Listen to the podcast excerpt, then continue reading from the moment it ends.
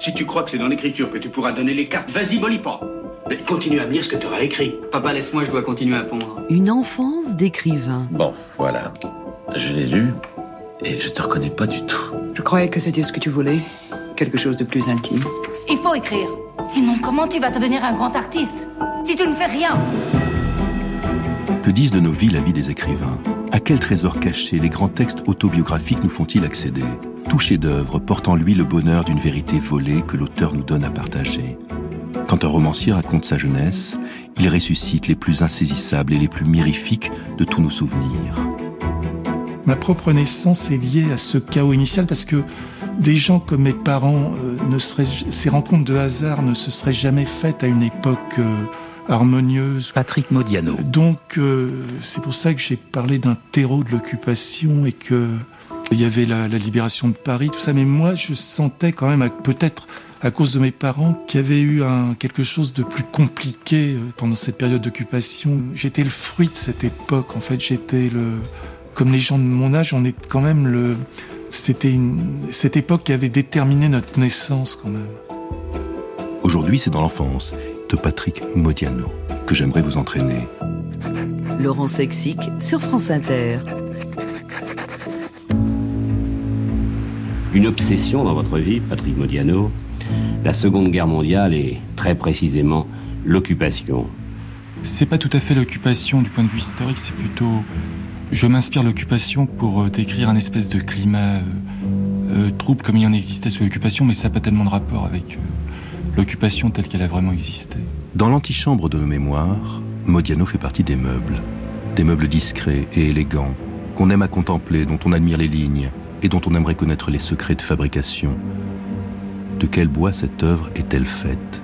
C'est un petit buffet, un secrétaire acheté à la brocante, qui appartient à un passé qui n'est pas le nôtre, mais que l'on s'est approprié à force d'y poser nos propres souvenirs.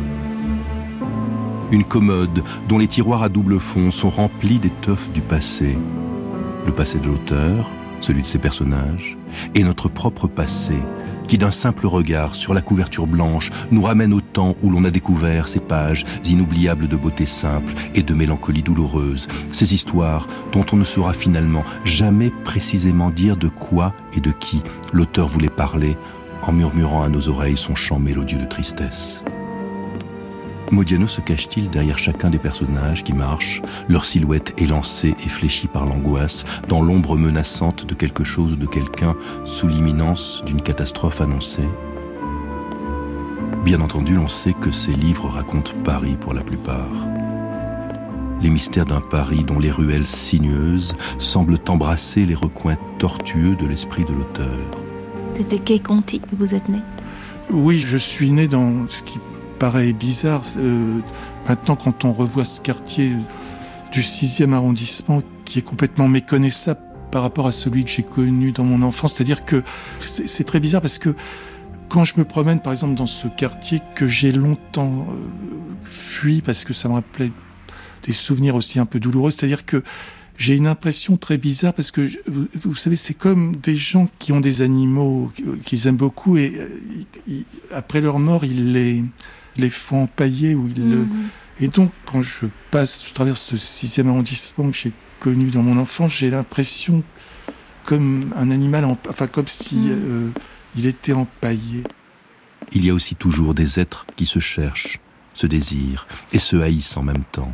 Des corps qui se frôlent et se séparent, femmes et hommes qui se fuient par les portes dérobées de l'histoire, couples qui se font et se déchirent sans un bruit pour ne pas alerter les mauvaises langues et les bonnes consciences.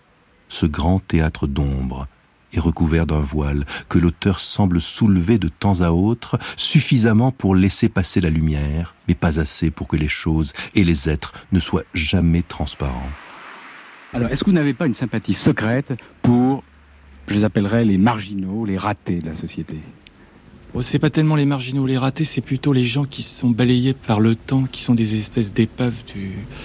qui sont comme des espèces de paillettes euh, refluées par le temps. Sans doute, c'est le souvenir de ce voile aussi léger que celui d'une mariée et qui est la promesse d'un bonheur de lecture et d'une mélancolie totale que l'on va inlassablement chercher dans les romans de Modiano. monter dans un train vers nulle part, en quête d'une absence, conscient que l'essentiel n'est pas d'arriver à destination, mais dans ce simple et bref voyage qui nous est offert de partager vers le lieu des désirs inassouvis et des quêtes sans fin, bruissant de désirs contrariés aussitôt ils sont formulés. J'ai eu un frère qui est né euh, en 47, oui, qui avait donc deux ans de moins que moi. Malheureusement, j'ai, je l'ai perdu, enfin, euh, en 57 comme mes parents n'étaient pas présents euh, dans toute cette enfance pratiquement, ça a été un peu une sorte d'univers un peu avec lui. C'était comme une sorte de monde qu'on se crée. Donc évidemment, le, la disparition de ce frère a, a été assez difficile puisque, oui, c'était le seul élément de, j'allais dire, familial. Extrait de Un pédigré de Patrick Modiano. À part mon frère, Rudy, sa mort, je crois que rien de tout ce que je rapporterai ici ne me concerne en profondeur. J'écris ces pages comme on rédige un constat ou un curriculum vitae, à titre documentaire, et sans doute pour en finir avec une vie qui n'était pas la mienne. Il ne s'agit que d'une simple pellicule de faits et gestes. Je n'ai rien à confesser ni à élucider, et je n'éprouve aucun goût pour l'introspection et les examens de conscience. Au contraire, plus les choses demeuraient obscures et mystérieuses, plus je leur portais de l'intérêt. Et même, j'essayais de trouver du mystère à ce qui n'en avait aucun. Les événements que j'évoquerai jusqu'à ma 21e année, je les ai vécus en transparence. Ce procédé qui consiste à faire défiler en arrière-plan des paysages, alors que les acteurs restent immobiles sur un plateau de studio. Je voudrais traduire cette impression que beaucoup d'autres ont ressentie avant moi. Tout défilait en transparence, et je ne pouvais pas encore vivre ma vie. Sur la couverture du livre dont il sera question aujourd'hui, sous le titre Pédigré, n'est pas écrit roman, comme pour la plupart des livres de Modiano. Il n'est pas non plus écrit que c'est une autobiographie, comme Modiano le laisse entendre dès les premières lignes du récit. Vous me direz fort justement que tous les romans de Modiano, si on les lit entre les lignes, c'est-à-dire de la manière dont il faut lire Modiano, sont les récits de sa jeunesse et de la rencontre entre un homme et une femme. Modiano est comme tous les écrivains. Il écrit toujours le même livre. Simplement, lui est parvenu à accomplir le grand rêve des romanciers. Avec son style d'une sobriété et d'une précision sans égale, en changeant le nom des personnages et plus rarement les lieux et les époques, Modiano accomplit la prouesse que chacun de ses livres identiques au précédent au lieu de dispenser à la lecture l'ennui des redites ou l'impression de déjà lu, délivre un enchantement chaque fois recommencé, une grâce inédite et toujours renouvelée, un peu comme on n'assiste jamais face à l'océan, sur la côte d'émeraude, au même spectacle de la marée montante. finalement, c'est toujours le même livre, mais c'est ça qui fait la différence avec des œuvres beaucoup plus charpentées. Là, c'est des espèces de c'est par euh, intermittence, enfin c'est des choses qui reviennent comme ça sans que je m'en rende très bien compte, qui forment une unité mais sans très bien que je me rende compte, qui se répètent euh, d'un livre à l'autre euh, en étant légèrement modifiés mais sans que je m'en rende très bien compte. En réalité, ce grand impressionniste ne donne pas l'impression d'écrire des romans, mais d'inlassablement poursuivre une œuvre, tout autant que de la fuir les romans de Modiano sont comme un jour sans fin. Chacun de ces ouvrages peut et doit peut-être être lu comme le chapitre d'un ensemble plus vaste et plus ambitieux encore. L'ensemble de ces courts romans, mis bout à bout, édifie le volume d'une œuvre grosse comme la recherche du temps perdu, où les noms, les visages et les rues passent comme des ombres. Pour Modiano, en quête du fantôme du père, ce sera non pas Albertine, mais Albert disparu. Le 2 août 1945, mon père vient à vélo déclarer ma naissance à la mairie de Boulogne-Billancourt. J'imagine son retour par les rues désertes d'Auteuil et les quais silencieux de cet été-là. Puis il décide de vivre au Mexique. Les passeports sont prêts et au dernier moment, il change d'avis. Il s'en est fallu de peu qu'il quitte l'Europe après la guerre. Trente années plus tard, il est allé mourir en Suisse, pays neutre. Entre-temps, il s'est beaucoup déplacé, le Canada, la Guyane, l'Afrique équatoriale, la Colombie. Ce qu'il a cherché en vain, c'était l'Eldorado. Mais je me demande en fait s'il ne fuyait pas les années de l'occupation. Il ne m'a jamais confié ce qu'il avait éprouvé au fond de lui-même à Paris pendant cette période. La peur et le sentiment étrange d'être traqué parce qu'on l'avait rangé dans une catégorie bien précise de gibier, alors qu'il ne savait pas lui-même qui il était exactement. On ne doit pas parler à la place d'un autre. Et j'ai toujours été gêné de rompre les silences, même quand ils vous font du mal. Vous avez toujours écrit sur, sur cette période douloureuse. Est-ce que le fait d'être juif a motivé l'intérêt que vous portiez à cette période? Au début, bah, c'est-à-dire au début, oui, je croyais que c'était le fait d'être juif parce que j'avais lu euh, tous les auteurs euh, antisémites, tous les pamphlets euh, qui, qui, avaient paru en, dans les années 30 et puis après, après sous l'occupation. Et je, me, je sentais que c'était à moi qu'ils en voulaient. Alors j'aurais voulu leur répliquer tout ça, mais en fait, après, je me suis aperçu que c'était plutôt un espèce de climat qui m'obsédait, un, climat un peu ambigu et, et, trouble, comme il y en avait sous l'occupation, avec des personnages qui ont profité des événements pour ressurgir. Comme dans les époques de trouble, il y a toujours des personnages euh, bizarres euh, qui ressurgissent. Dans cette œuvre à la fois foisonnante et monolithique qu'est l'œuvre modianesque, Pédigré tient une place centrale. Pédigré éclaircit les mystères des romans passés, comme si ces livres étaient la transcription romanesque des vies du père et du fils, comme si Albert Modiano n'était pas seulement l'auteur des jours de Patrick, mais le co-auteur de ces romans. Compte rendu de la douloureuse jeunesse de l'auteur, Pédigré explique l'obsession des noms, des rues, des motels, des silences, des enquêtes policières, des histoires d'amour bâclées. C'est le livre des fuites et le roman de l'affrontement. Pédigré éclaire aussi brillamment les romans de Modiano que si Albert Modiano était l'allumeur de réverbère de la rue des boutiques obscures. Pédigré est cette histoire d'une rencontre entre un homme et une femme, d'une fuite, d'une cache, d'une naissance, d'une séparation. C'est le roman des origines qui annonce, porte en germe et instruit, voyage de noces et fleurs de ruines, villa triste et boulevard de ceinture, place de l'étoile et vestiaire de l'enfance, livret de famille et la petite bijou. Tout Modiano est dans Pédigré, comme le verre est dans le fruit. Il y a même, en filigrane, la naissance du chef-d'œuvre Dora Bruder. Je me souviens qu'une seule fois, mon père avait évoqué cette période. Un soir que nous étions tous les deux aux Champs-Élysées, il m'avait désigné le bout de la rue de Marignan, là où on l'avait embarqué en février 1942.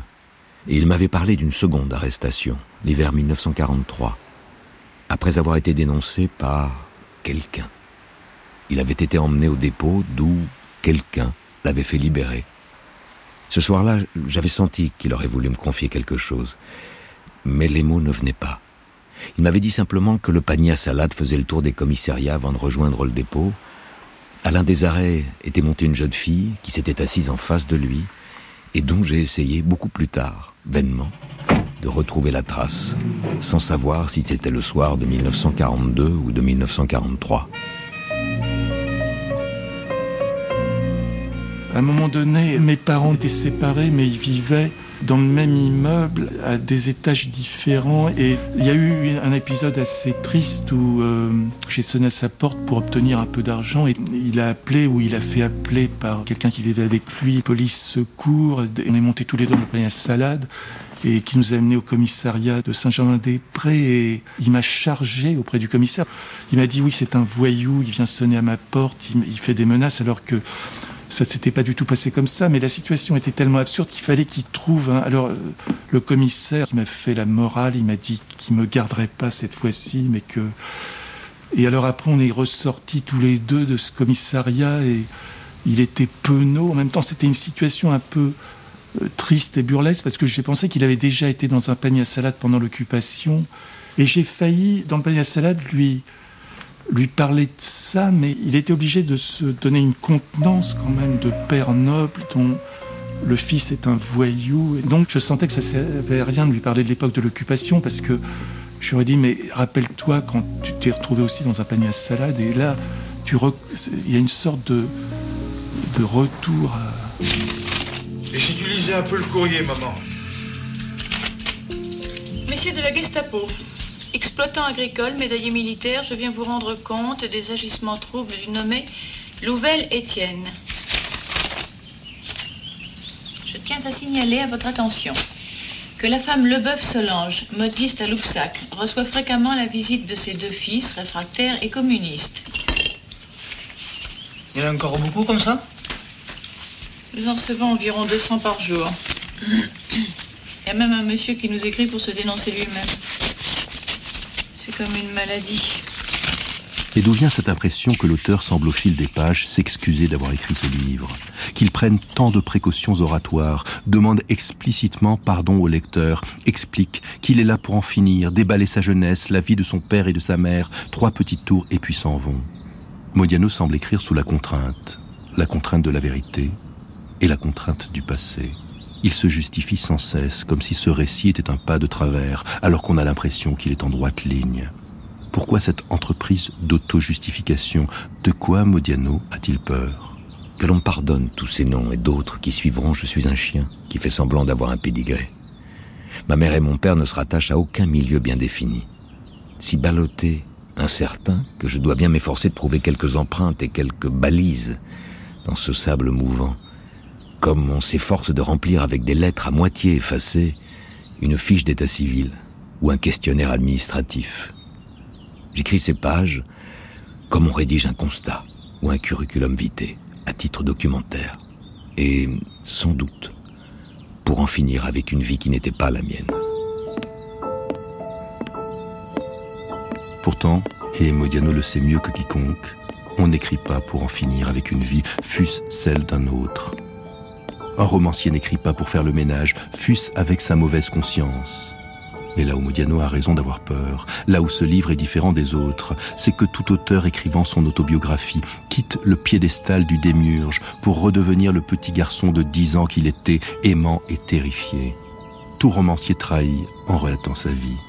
Il rompt le contrat passé à l'origine avec lui-même et avec le lecteur, où était clairement établi que seule la fiction pouvait dire le monde, que l'écrivain n'était pas dans le récit des faits, mais dans leur transcendance, qu'il ne cherchait pas le compte-rendu des jours, mais l'expression d'une vérité.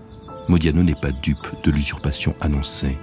Voilà pourquoi il semble si gêné de raconter sa vie. Il craint d'en faire trop, d'en remontrer avec sa souffrance. Il a peur surtout de donner les clés d'une œuvre en levant définitivement le mystère d'une vie. Peur sans doute aussi qu'on le lise différemment maintenant que son clair-obscur est sous le feu des projecteurs. Mais Modiano a eu peur pour rien. Son histoire vraie est si poignante de romanesque qu'il a gagné son pari. Il s'est délivré d'un poids, a allégé sa conscience sans rien abîmer de l'enchantement de ses livres. Peu nous importe de disposer maintenant de toutes les sources. Peu importe aussi que l'on prenne son père pour l'être haïssable, qu'il n'est sans doute pas totalement. L'appartement du quai de Conti. Au troisième étage, nous entendions des voix et des éclats de rire le soir dans la chambre voisine de la nôtre, où ma mère recevait ses amis de Saint-Germain-des-Prés. Je la voyais rarement. Je ne me souviens pas d'un geste de vraie tendresse ou de protection de sa part. Je me sentais toujours un peu sur le qui-vive en sa présence. Ses colères brusques me troublaient. Et comme j'allais au catéchisme, je faisais une prière pour que Dieu lui pardonne. Au quatrième étage, mon père avait son bureau. Il s'y tenait souvent avec deux ou trois personnes. Ils étaient assis dans les fauteuils ou sur les bras de canapé. Ils parlaient entre eux, ils téléphonaient chacun à son tour. Ils se lançaient l'appareil les uns aux autres comme un ballon de rugby. De temps en temps, mon père recrutait des jeunes filles étudiantes aux beaux-arts pour s'occuper de nous. Il leur demandait de répondre au téléphone et dire qu'ils n'étaient pas là. Il leur dictait des lettres aussi. Habité au troisième. Mon père avait aussi le quatrième et une partie du cinquième, mais c'était des appartements assez délabrés qu'on pouvait louer pour des loyers dérisoires. L'écrivain Maurice Sachs avait habité un moment pendant l'occupation au quatrième étage où il faisait des trafics et il avait dû partir en catastrophe. Il y avait toute une légende comme ça de quand j'étais enfant, il y, avait, il y avait les souvenirs de la période qui avait précédé, où mes parents étaient arrivés dans cet immeuble où euh, habitait au 13, euh, au-dessus de cette galerie qui s'appelle Katia Granov. Donc tout cet immeuble était très lié à l'occupation. D'habitude, les souvenirs d'enfance se suffisent à eux-mêmes, on se rappelle de choses très simples. Et mes souvenirs d'enfance étaient toujours entachés de quelque chose que j'arrivais pas tout à fait à comprendre, d'énigmatique. Et je pense que c'est ça qui a favorisé euh, mon envie d'écrire.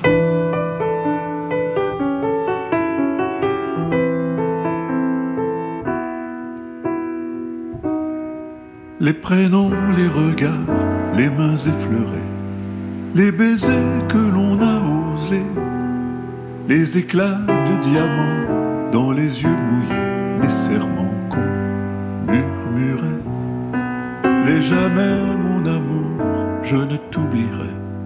Les promesses d'éternité, les matins, les câlins, les petits mots doux, les draps sans dessus, dessous. On dirait que ça passe, que le temps efface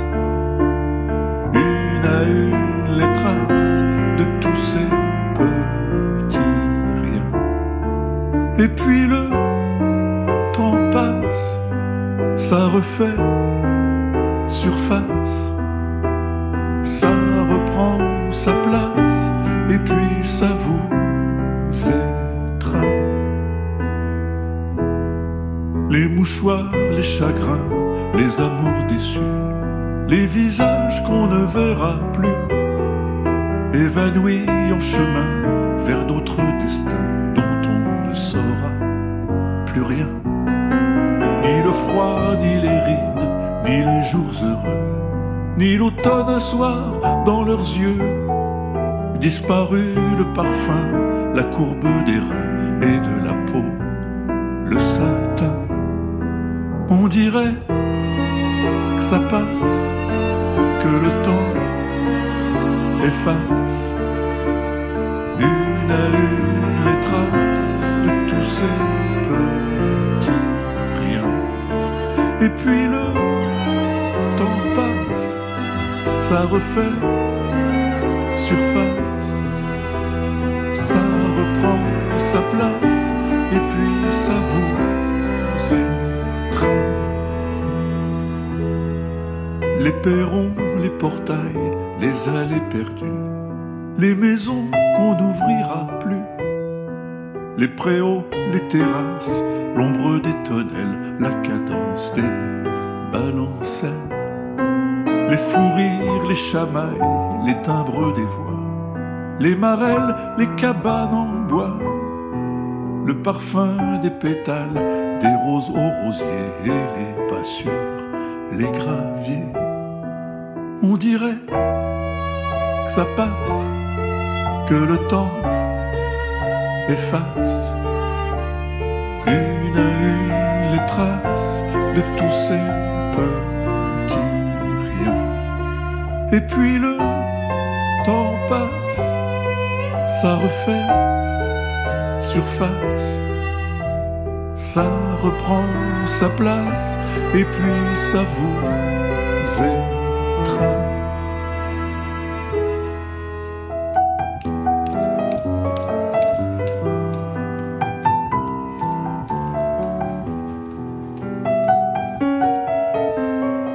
France Inter. Laurent Sexic. Une enfance d'écrivain. Laurent Sexic raconte l'enfance de Patrick Modiano à travers son livre Un pédigré. Le mot que j'emploie le plus souvent dans la... Je me rends compte où on me le dit, parce que quelquefois c'est automatique, c'est le terme bizarre. Je dis d'abord c'est bizarre pour essayer d'emblée de montrer que les choses sont plus compliquées. C'est un temps de répit pour essayer de préciser des choses qui sont difficilement... Euh...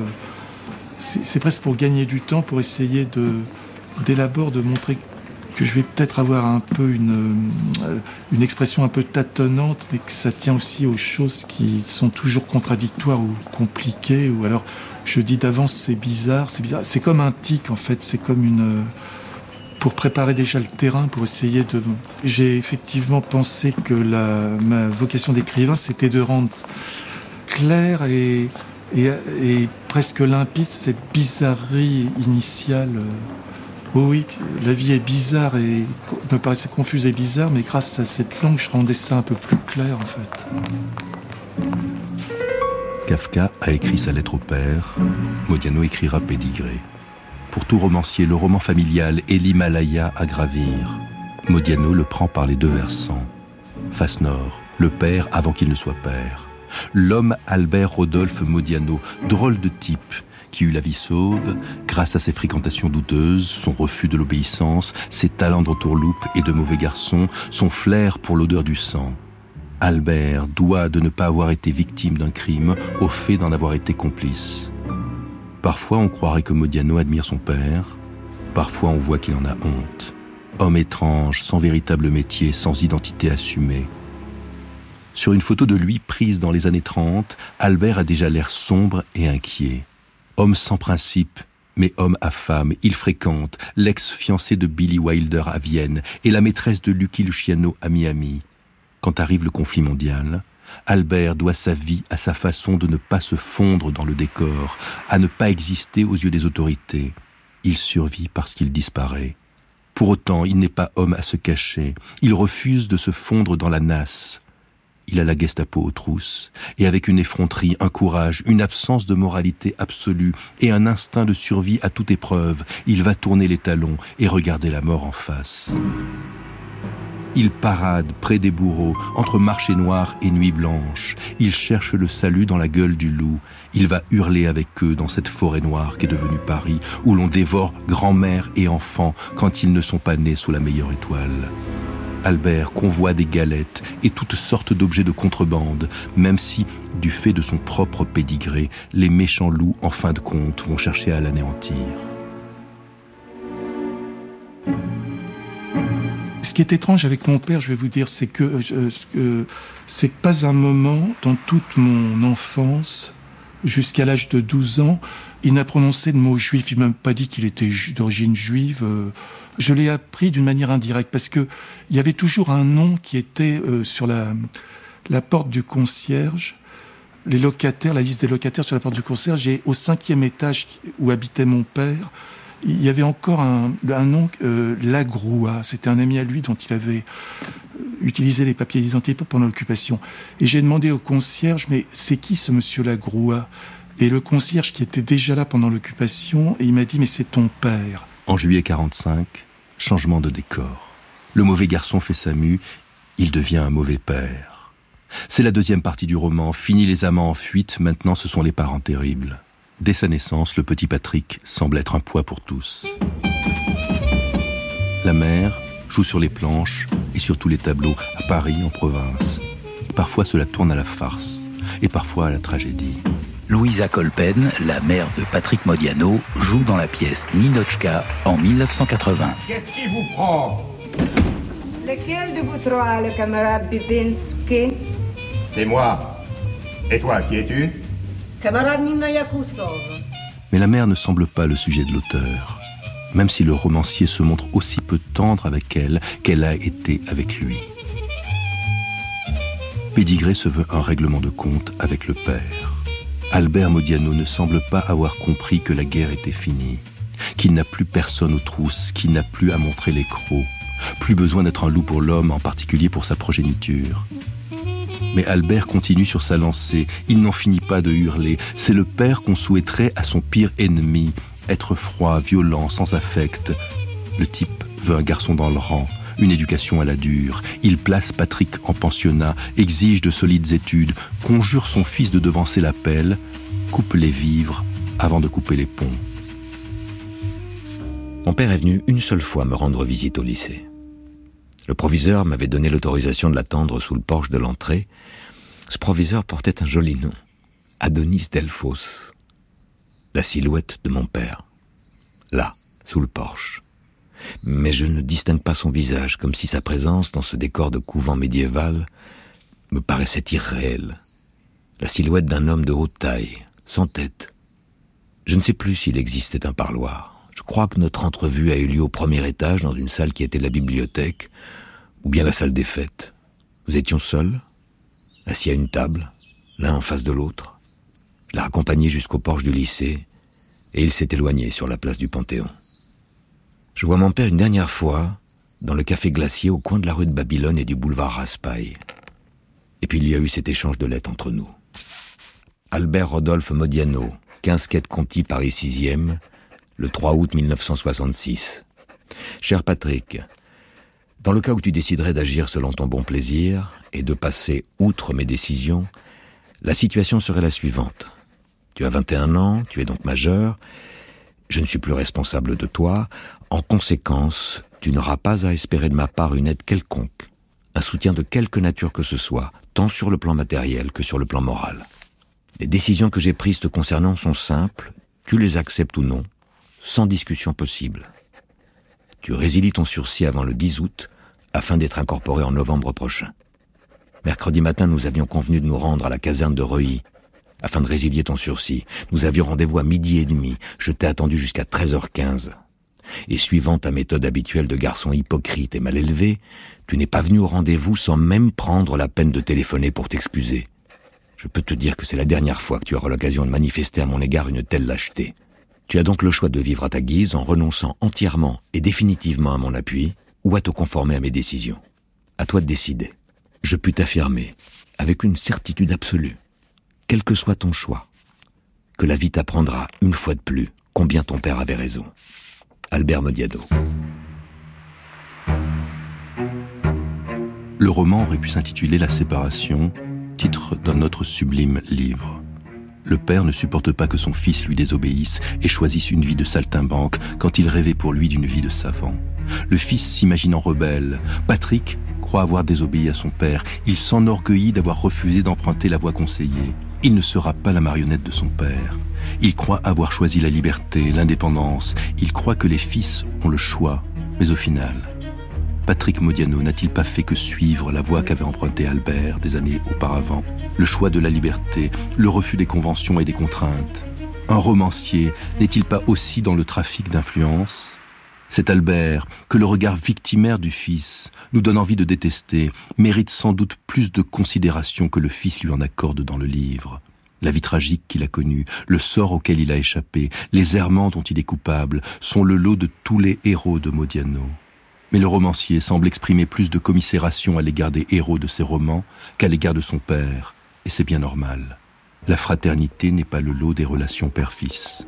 Et les pères ne sont jamais nos frères quels que soient ceux dont ils sont coupables, et celui de Modiano est terriblement coupable, il ne leur sera jamais rien pardonné. Ainsi se construisent les fils, sur les champs de ruines de ce combat pour la vie.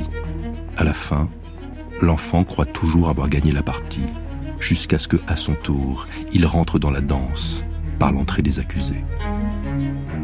Peut-être tous ces gens, croisés au cours des années 60, et que je n'ai jamais plus l'occasion de revoir, continuent-ils à vivre dans une sorte de monde parallèle, à l'abri du temps, avec leur visage d'autrefois?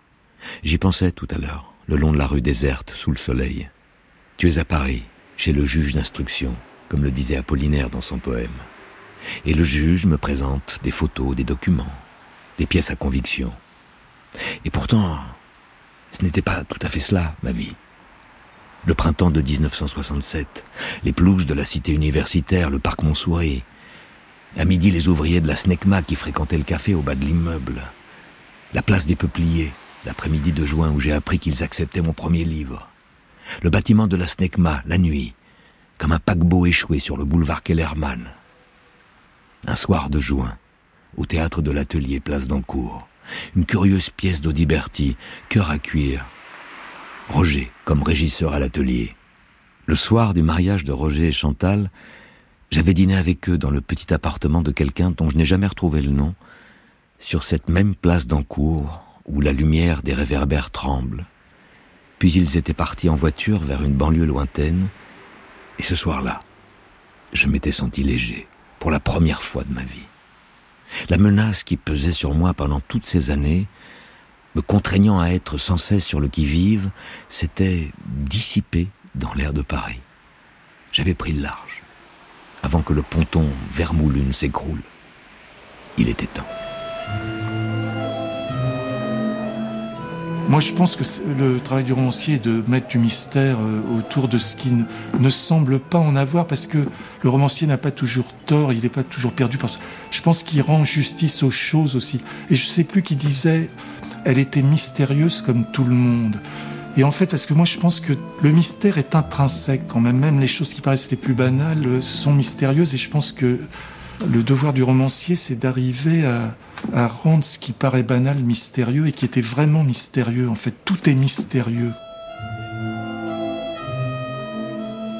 J'ai croisé Modiano trois fois dans ma vie, si l'on ne compte pas ces innombrables fois où je l'ai lu et relu. La première fois, c'était il y a une trentaine d'années, le jour de la parution de mon premier roman. J'étais allé fêter l'événement avec mon épouse dans un restaurant italien du 6e arrondissement. En entrant, il était là sur la droite. Dans l'exaltation grotesque de l'instant, je suis allé me présenter en confrère finalement. Modiano a levé un regard surpris mais bienveillant sur moi et m'a confié avoir lu le matin même un petit article paru sur mon roman dans le Figaro littéraire du jour. Et l'histoire, ajouta-t-il, l'avait intrigué. Je passais mon repas et la semaine suivante à me répéter fièrement avoir intrigué Modiano avec mon histoire, comme si l'essentiel de ma carrière littéraire était faite.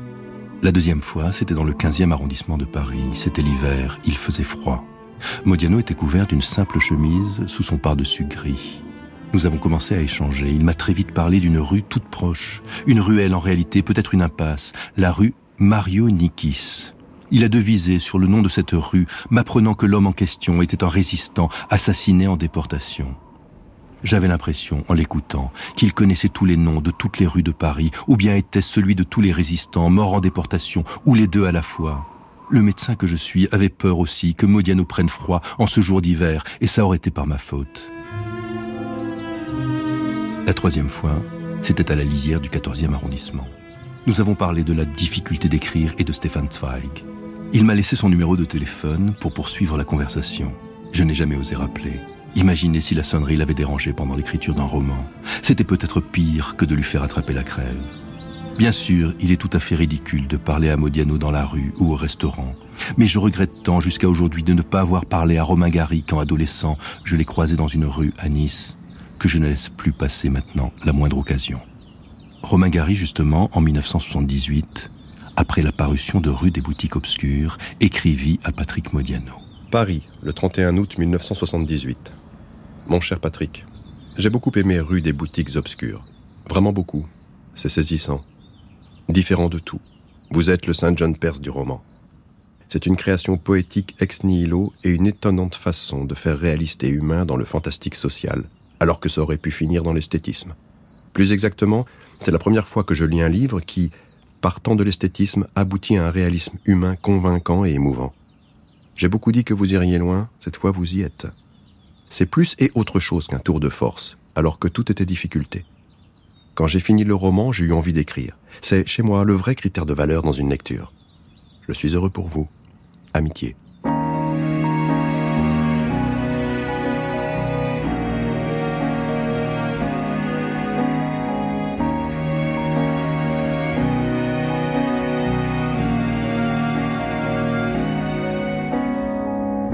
C'est le soir du métro, nous avons croisé Modiano.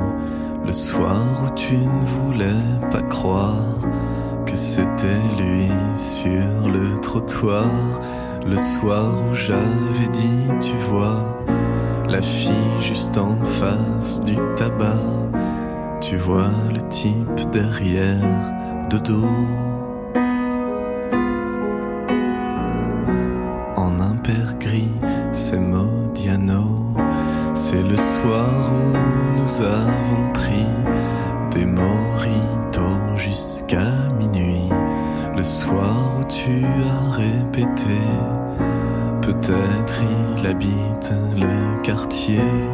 Le soir où nous sommes revenus en dévisageant toute la rue, en cherchant derrière les carreaux. L'ombre chinoise de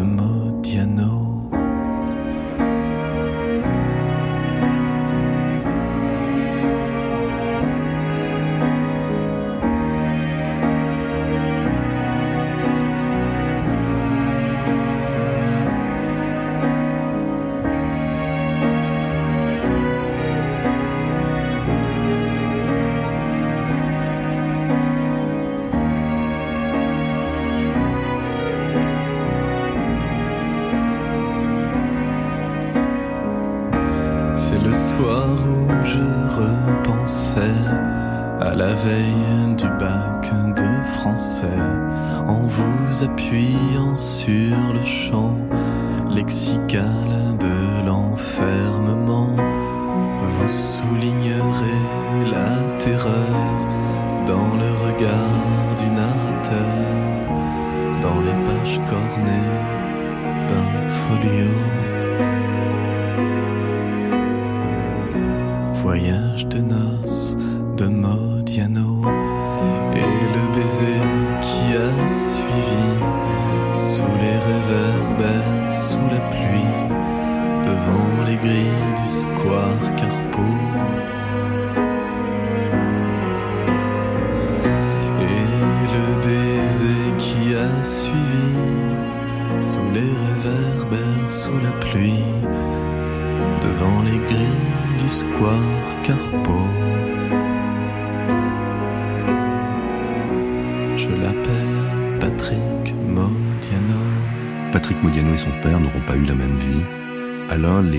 de la création permanente, les honneurs du jury de Stockholm et l'entrée des artistes. À l'autre, le banc des accusés, les bas-fonds de l'occupation et les changements perpétuels. Mais peut-être en un sens, auront-ils embrassé un même destin Le père Oni et le fils adoré auront passé leur vie à fuir chacun les démons du passé et les fantômes de la culpabilité. Fuir les autres et se fuir soi-même. Et sans doute, l'homme qui a le plus cherché Albert Modiano n'est pas un agent de la Gestapo, un milicien de Vichy ou un homme de la gendarmerie nationale, mais simplement son fils. Mon père, écrit Modiano dans Pédiré, aurait pu épuiser dix juges d'instruction. Fort heureusement, son image et son souvenir ne pourront épuiser une œuvre entière. Au vous êtes comme Victor Schmara, le héros de Villatrice, vous ne savez pas très bien ce que vous faites sur Terre, vous. Non, la, le seul, la seule un peu vague impression d'existence que j'ai, c'est quand j'écris. Oui. Ça donne une espèce de condensation à quelque chose qui est un peu flou. Une enfance d'écrivain, Laurent Sexic. Cette émission a été réalisée par Xavier Pestugia. Les textes de Patrick Modiano ont été lus par Stéphane Fraisse et Benoît Marchand. La semaine prochaine, je vous entraînerai sur les traces de l'enfance et de l'œuvre d'Albert Camus. Bonne journée sur France Inter.